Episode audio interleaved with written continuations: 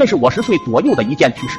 那时候我爷爷有一部诺基亚的手机，里面有很多自带的游戏，我特别喜欢玩。也就是那一年，爷爷得了重病，不久就离世了。临走之前的前几天，爷爷把我一个人叫进去，把他的手机给了我，算是爷爷留给我的最后一件礼物吧。我就把手机藏了起来，没有和任何人提起此事。那天爸爸他们几个送爷爷到火葬场，我一个小孩子就感觉无聊，到处乱逛也不觉得害怕。结果没想到迷路了，当时就有点慌了，毕竟是火葬场呀。幸好我带了爷爷的手机，于是我用我爷爷的手机给我老爸打了过去。过了好大一会才接通，怕老爸骂我，就像做错事的小孩子。我把声音压得很低，问了一句：“你们在哪啊？”刚问完，我就看见了我姑姑。我连忙挂掉电话，就去找了我姑姑，然后就和姑姑一起回到了焚烧炉。过去之后，看见老爸他们一脸煞白，额头冒着冷汗，在场几个人都非常惊恐。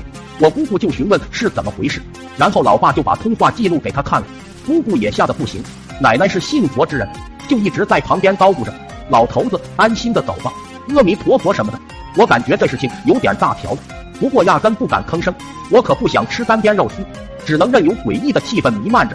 回家路上，大家都比较沉默，很安静，很安静，安静的让人全身发毛。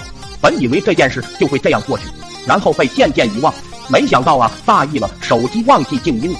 一条运营商的短信铃声打破了这种气氛。他们都看着我，我尴尬的笑了笑，掏出了手机。我正想解释，老爸就喊了一声：“你个瘪犊子，吓死老子了！”